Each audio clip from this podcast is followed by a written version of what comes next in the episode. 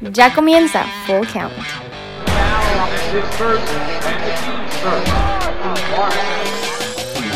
Ayer en la noche en Los Ángeles, en el Staples Centers, para hacer centers. En el Staples, En el Center, Staples Centers.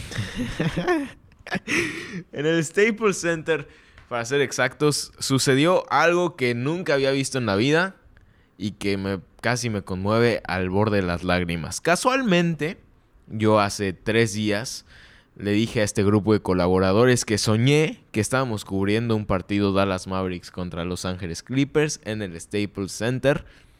Y ayer sucedió algo muy curioso en este partido, en el Dallas Mavericks contra Los Ángeles Clippers. Faltando 9 segundos para que acabara con la ventaja ya para los Clippers de más de 5 puntos, Doc Rivers, entrenador o coach de los Clippers, pide un tiempo fuera para agarrar el micrófono de la arena, pide que se lo prendan y empieza a decirle a Dirk Nowitzki, que acaba de entrar para los últimos 9 segundos, que es uno de los mejores jugadores de la NBA que ha pisado una duela de la liga. Momento muy emotivo que casi Nowitzki se parte ahí a llorar. Se le veían los ojos cristalinos y las emociones corriendo por el cuerpo. El Staples Center se paraliza y empiezan todos a aplaudir de pie. Y me parece un gesto muy adecuado a la carrera del alemán. Gran clase de Doc Rivers, la verdad. Fue un momento maravilloso. Eh, lo mejor que, que vi el día de hoy en, en internet, los videos, la verdad me pareció fantástico. Novitsky se merece eso y cualquier tipo de reconocimiento que le hagan, porque sin duda es. ¿Qué será? El, El mejor, mejor extranjero, extranjero. que pisado la liga. Top. ¿Qué, qué- El qué- mejor extranjero, sí. qué- qué- qué lindo. Se acaban de ver una linda escena entre esos dos muchachos. Eh, el mejor extranjero, sí, me, me parece que sí. Mira, otro, otro, otro debate. Iba a decir en general, ¿qué será? ¿Top 10? ¿En general? ¿Top 15? Claro. O sea, en puntos, ya estamos En platicando la semana sí. pasada, es, es- es séptimo. Es séptimo, pero en la barrera de los general- 30 mil puntos. Quizá top 10 se ha aventurado, ¿no? Ahí podría ca- ca- cabría un debate. que si no el segundo, el mejor, eh, si no el segundo, el tercer mejor a la de poder que ha tenido la liga. ¿Quién, Estamos quién hablando de? Tim Duncan, Carmelo.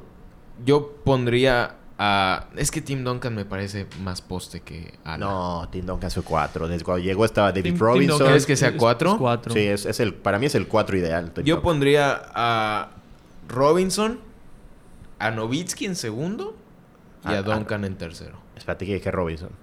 David. Robinson David, mejor, él es 5. mejor mí que... Me parece cuatro. Pero David Robinson siempre jugó de poste. Siempre, él fue 5 de principio a fin. Él no, él no puede ser 4. Es que- Esos Spurs de San Antonio, los 99 y los años que haya coincidido el Almirante y Tim Duncan, el poste era David Robinson Y el cuatro era y el Duncan. 4 era Tim Duncan, sí, por supuesto. Bueno, puedo, puedo aportar una, una- acá un dato de un, un libro que Ah, estoy bien, leyendo a que ver. se llama Basketball and Other Things de eh, un escritor que se llama Shay Serrano. Eh, la verdad, un, Buen libro muy follow en ameno, Twitter muy también. interesante y que tiene así varias historias, anécdotas y datos del básquetbol de la NBA de estos tiempos y de antes. Tiene un listado de cuáles son los 10 mejores power forwards o a las de poder o pivotes, cuatro, cuatros, o o como le cuatros quieran de llamar. todos los tiempos y ponen en primer lugar a Tim Duncan, en segundo a Dirk Nowitzki, Mira. en tercero Karl Malone, cuarto Charles Barkley, quinto Kevin Garnett, sexto Kevin McHale, siete zorra. Elvin Hayes, ocho Dennis Rodman, nueve Chris Uh. Webber y diez Sean Kemp, el Velociraptor. Entonces, Tim Duncan y Dirk Nowitzki y Karl Malone es el top El- el sí, yo creo que lo de Duncan no, no tiene discusión, creo. Bueno, tú estás de acuerdo, ¿no? Con Sí, Duncan número acuerdo. tú no. Tú no estás de acuerdo. David Robinson, por lo visto, lo están considerando como centro. Sí, como es centro. cinco. David Rose es, es- es- es centro. Para mí la discusión ahí se tendría entre el 2 y el 3. Malone Novitsky. Que Malone es el segundo mejor anotador de todos los tiempos Sí. y creo que es el único junto con eh, junto con LeBron que, que ha logrado hilar 15 temporadas con 25 puntos en promedio. Pero pues no está no está en tercero Es que al final- en este ranking. El- digo, ese ranking no está hecho con el calor del momento, porque el momento al final siempre pesa, ¿no? Entonces ahorita es mucho más fácil decir Novitsky es mejor que Malone, pero tú te acuerdas lo que era Malone en su momento. Yo no. Era un, era un tipo verdaderamente dominante y eh, Un poco malo para los libres. para los libres sí, para los libres sí, es correcto. Ese era su, su talón de Aquiles. Pero, pero Malone por mucho tiempo fue considerado el mejor cuatro hasta que llegó Tim Duncan y le dijo adiós. Sí, realmente sol- solo el hecho de estar que, Don- eh, que perdón, Jordan estuviera en la liga fue lo que le negó dos veces el título. Si no, Exactamente. se hubiese despedido con un título. Exacto. Luego tuvo una Qué buen Pues, equipo un- era ese de Utah. un ¿eh? periodo Equipazo. no muy afortunado con los Lakers que se unió a Cuando armaron ese, ese Dream Team los Lakers con Gary Payton, Shaq Kobe. no les fue bien, No, ¿verdad? para No nada. ganaron- no ganaron. Llegaron a final contra los Pistones de Detroit, que fue la que perdieron. También un equipo. Chauncey Billups. Con Chauncey Billups, con Richard Hamilton, con... que estaba Ben Wallace, me parece, en ese Sí, equipo de sí. Detroit. Y los dirigía Larry Brown. Creo que los dirigía Larry Brown. Larry Brown fue mucho tiempo de los De los 76ers. Sixers. No Todo sé si- pasó por varios equipos. Creo Puede que ser, Larry Brown ser. dirigía esos. Voy a checarlo.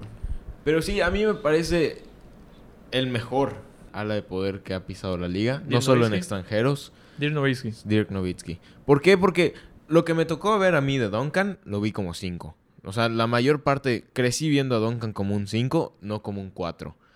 A lo mejor ya la evolución que tuvo de 4 a 5, pues es lo que, lo que me tocó ver. Pero como 4, Dirk Nowitzki siempre ha estado allá. Y Dirk Nowitzki me parece que vino a imponer un estilo de juego diferente al, al de todos. Creo que no hay nadie que replique su estilo en la liga. Ese tiro hacia atrás, el fadeaway de Nowitzki, el flamingo, famosísimo, Una belleza. pues no, no tiene comparación. Y lo que hizo con los Dallas Mavericks, 21 temporadas con un equipo cuando fácil podía haber firmado un contrato de estrella con cualquier otro equipo que se le hinchara por allá. Eh, Qué bonita expresión. Gracias. Es que no se me ocurrió ninguna otra. Am, Sí, se quedó, se comprometió con los... sí, se comprometió Y con los Mavericks y lo llevó a un título. Muy loable, revolucionó esa franquicia, le cambió la cara totalmente, pero, y creo que ahí también coincide con, con Karl Malone, porque el Utah Jazz tampoco es que haya sido de las franquicias emblemas a lo largo de la historia de la No. NBA. Y su mejor periodo fue con Malone. Pero ese Utah Jazz era un equipazo. Era un equipazo, Stockton. pero la estrella, sí, pero la estrella siempre fue Malone. Era Malone y en los estaba Stockton. Luego venía Jeff Hornacek y luego pasaron una serie de jugadores como Byron. Russell, Gre- Greg Oster- Ostertag. Greg Oster y Greg Foster, los Greg que eran los pósters de esa, los pósters, perdón, de esa época. Eh, pero siempre la, la- sin duda la estrella era Karl Malone. Yo, yo creo que... Bueno, perdón. No, no, no, no, adelante. O sea, yo creo que eh, sería difícil pues, determinar quién es el mejor, pero creo que definitivamente nadie saca el podio a esos tres. No, para como- nada. Como, Creo que esos son. eh, como cuatro. O sea, Tim Duncan, Dirk Nowitzki, Karl Malone, yo creo que tiene, tiene que ser el, el podio. Se podrían discutir muchas cosas, que Karl Malone es el segundo mejor anotador de los tiempos, entonces, pues por ende lleva esa ventaja con- eh, respecto a los otros dos.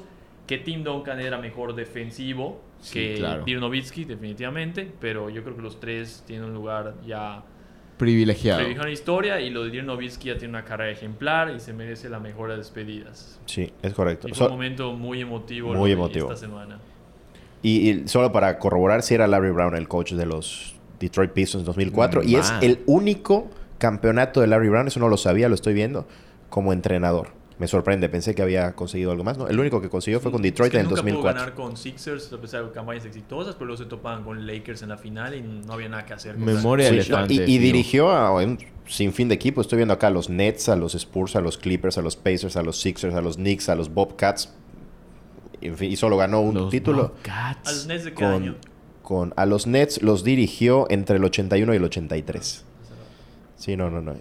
Los Bobcats, Los ¿qué te Bobcats. parece? Wow, hace años no escuchaba ese nombre. Así es. Bueno, Bueno, an- antes de que cambiemos de tema, Franquicia, perdón, que se convirtió en los Hornets, ¿no? Si no estoy regresó mal. a ser los Ajá, Hornets es correcto. de Charlotte. sí. Richard Hamilton, que como dices tú, estoy casi seguro que estuvo en el título de los Sí, de 2004 de los- con Detroit. De, los sí. Detroit. Estaba en Washington Wizards y Sí. cuando regresó Jordan. para su- Jordan para después de su retiro, de su segundo retiro, envió a Hamilton a los Detroit Pistons. Entonces, Es correcto. hay, hay, hay, hay un- este, hay leí un tuit el otro día que Jordan ha contribuido para que grandes dinastías no logren encadenar sus, sus seis títulos de una u otra manera. Y en este caso fue que enviando a, a, a Hamilton a los Pistons y evitó que los Lakers, Lakers. lograran ajá, esa, esa seguidilla. Pero la verdad, ahorita les mentiría. No, no, no me acuerdo exactamente qué seguía. Ahora, después de hablar de Jordan, y bueno, ahora que mencionas a Jordan, vamos a hablar de quien muchas personas consideran es un mejor jugador arriba de él, LeBron James. Que hoy, curiosamente, vi un tweet, pues, en donde no se le da mucho crédito por la defensa, ¿no? Eh, mencionaba ahí a, a Guto, saludos a Guto, que seguramente va a estar escuchando esto.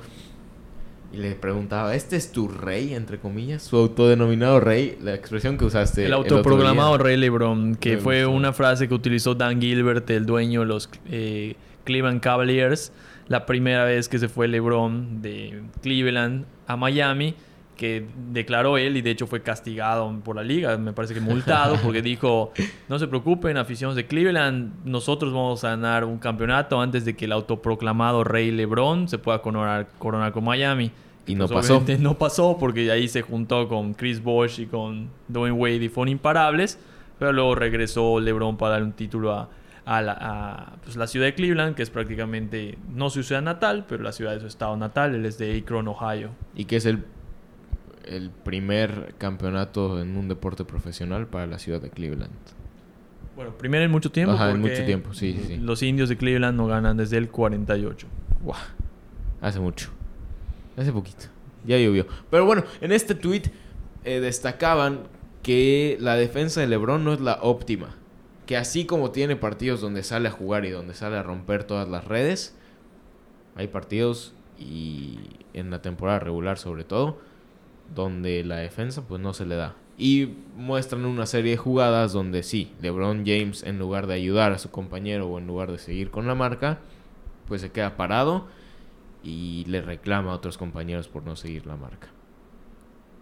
A mí me parece que eso nunca lo hubiera hecho Jordan. No, es que eh, si te quieres meter a la discusión LeBron contra Jordan, que me parece que no, No hay no- no hay, no hay lugar para esa discusión, pero bueno, si entramos a la discusión, el principal, el principal diferenciador entre uno y otro creo que es la defensa. Jordan siempre fue top defensivo, inclusive ganó el defensivo del año del 88 y no estoy seguro si lo volvió a ganar en, otro año, pero siempre fue primer equipo defensivo de la liga y LeBron James pues no, no, no ha sido su- una cualidad para destacar de él. Y me sorprendió, la verdad, el tuit ese que mencionas y, y el video en el cual lo dejaban en evidencia como un tipo bastante perezoso en defensa.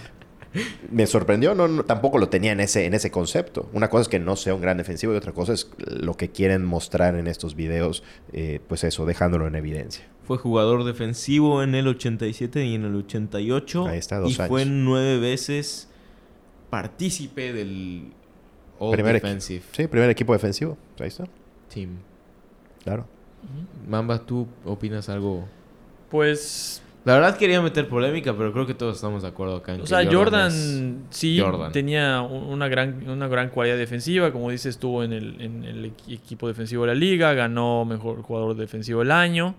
LeBron, a pesar de su mayor capacidad física, que es un tipo más dominante en ese sentido, pues no, no, no, no ha sido tan destacado.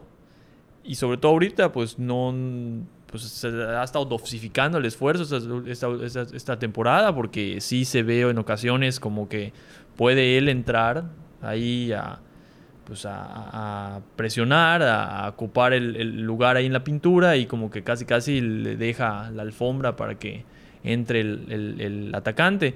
Pero eh, pues en ese sentido no hay mucho más que decir. O sea, sí se ve que LeBron está flojeando un poco. Y la verdad, lo de Jordan, yo creo que sin profundizar mucho el tema, no tiene discusión. O sea, eh, solo, solo Jordan, él anotó en promedio 30 puntos más de, creo que 8 veces en su carrera. Acabó con un promedio de 30.1 puntos por partido en su carrera. El único que lo iguala es Will Chamberlain. En una NBA que no se anotaban 130 puntos por equipo por además, partido. Además. Y de hecho, antes de su segundo retiro, que regresó ya muy veterano, como por 38 años, que ahí obviamente esas dos temporadas bajaron sus números Claro. si no hubiese tenido el promedio de 31.5 puntos por partido. Claro. Entonces, sí, es correcto. lo de Jordan, independientemente de que lo que ha hecho LeBron ha sido extraordinario, que, tiene, que es un jugador más dominante físicamente, que es un mejor tirador de tres, creo que lo de Jordan no tiene comparación en esta era ni ninguna que hayamos visto. Que por cierto, ahorita dijiste tirador de tres, no sé si vieron hoy en, en Twitter, Twitter es la fuente para toda la información hoy en día, eh, de los porcentajes de tiro, los mejores y los peores, según la zona del campo. ¿Tú, tú, tú lo viste? Quizás Lo, ti lo vi no ahorita sé. que, que de- en varias zonas así de, de- de tiro de tres está Stephen Curry. Eh, Corey, del De- lado, de del lado... de donde te encanta tirar a ti. No, a ti te encanta tirar al otro lado. Está Danny Green, de la, la, la Tú esquina. sabes más de dónde me gusta tirar a de mí. la esquina del lado, ¿cómo lo llamaremos? Si estás, si, Atacando el lado... si estás atacando el lado derecho, es Danny Green. Ajá, es Danny Green del izquierdo, los dos eran de Figo? Stephen Curry y Figo, obviamente. Sí, como dividían en cinco partes la- lo- el tiro de tres, ¿no? Los dos del lado izquierdo eran de Stephen Curry. El de la derecha era de Danny Green en la esquina, los otros no recuerdo. Pero lo que me llamó el la centro atención de Kyrie Irving. era Kyrie Irving, eso es verdad. Sí. Lo que me llamó la atención fue que el peor tirador de tres era Russell Westbrook desde el centro y me parece que una posición más con 16% de, de- de efectividad. Una locura. Yo tengo ahí un debate muy fuerte, pero que Ya sabemos que no te gusta Russell Westbrook. lo odio con todo mi ser. Es el jugador Más desesperante. más desesperante Sabía que iba a decir de eso. toda la liga. Bueno, pero te voy a decir una y cosa. más sobrevalorado de toda la liga. Hace rato tú defendías a Ramos porque lo avalaba Pablo Maldini. ¿Sabes quién avala a Russell Westbrook? ¿Quién? Michael Jordan y Kobe Bryant. Ambos. Entonces, Y voy a decir como tú, yo me mantengo en que Russell Westbrook es el peor. No, no es el peor jugador de la liga, pero es el jugador más desesperante. Y el jugador que por sus números está más inflado de la liga. La aportación de Russell Westbrook ahorita al Oklahoma City Thunder es mínima. Paul George está cargando ese equipo. Y quien tenga y diga lo contrario, que me venga a decir. Porque hay muchos números de qué sacar. ¿De dónde defender a Paul George? ¿Y de dónde estancar a Russell Westbrook? Ya, saludos a Javier Bolio que seguramente se va a enojar porque nada más hablamos de los Mavericks según él. Creo que los hemos mencionado dos veces. bueno, que es- hay que hablar de ellos por, por Novitsky. Y por Luca. Y por Novitsky porque se va y Luca porque está llegando con todos. Y me parece justo que se hable de, de ellos. Hace mucho no se hubiera... O sea, el año pasado no se hubiera hablado nada de los Dallas Mavericks. Pero bueno. Pues el, Ahora- año- el- el próximo año va a ser interesante ver esa dupla Luka Sí. Doncic Luka con tu ídolo, el unicornio. Qué, qué bonito es ver a tus ídolos en tu equipo, ¿no? Primero Novitsky, después Porzingis y pues ahorita estamos viendo a Luca. Em, en fin, Mamba, muchas gracias por estar acá. Un gusto como siempre, chiquilín. Figo, Vamos, encantado, qué detallazo. Figo siento que está a punto de desertarnos. ¿Yo? ¿Por qué? ¿Cómo crees? De ninguna manera. El, el sarcasmo en su voz. No, es verdad, de ninguna manera. En fin, muchas gracias por escucharnos. Recuerden seguirnos en, en redes sociales. Figo es un gran follow en Twitter y lo sigo diciendo y lo voy a mantener hasta el día que me muera. Y o la hasta el día que Figo se- cierre Twitter. Y la gente sigue sin hacerte caso porque no tengo ningún seguidor nuevo, lo, nuevo, perdón, lo cual me parece muy sensato de su parte. Eh, ¿Cuál es tu Twitter, Figo? Es eh, Rafael Capeto. Arroba Rafael Capeto. Mamba, tu Twitter. Mm, Álvaro Peón 14. Y pues sigan a Full Count en las redes sociales. Estamos en Instagram, Facebook, Twitter, Spotify, iTunes. Eh, ¿Qué más? Ah, ya tenemos página web que pronto estará en circulación. Y ya, esto es todo. Muchas gracias por escucharnos y nos escuchamos, valga la redundancia, la próxima semana. Adiós. Ah, también un saludo a Mario Gamboa. Saludos, Mario. Adiós. ¿Sabes qué? ¿Cómo me? La semana pasada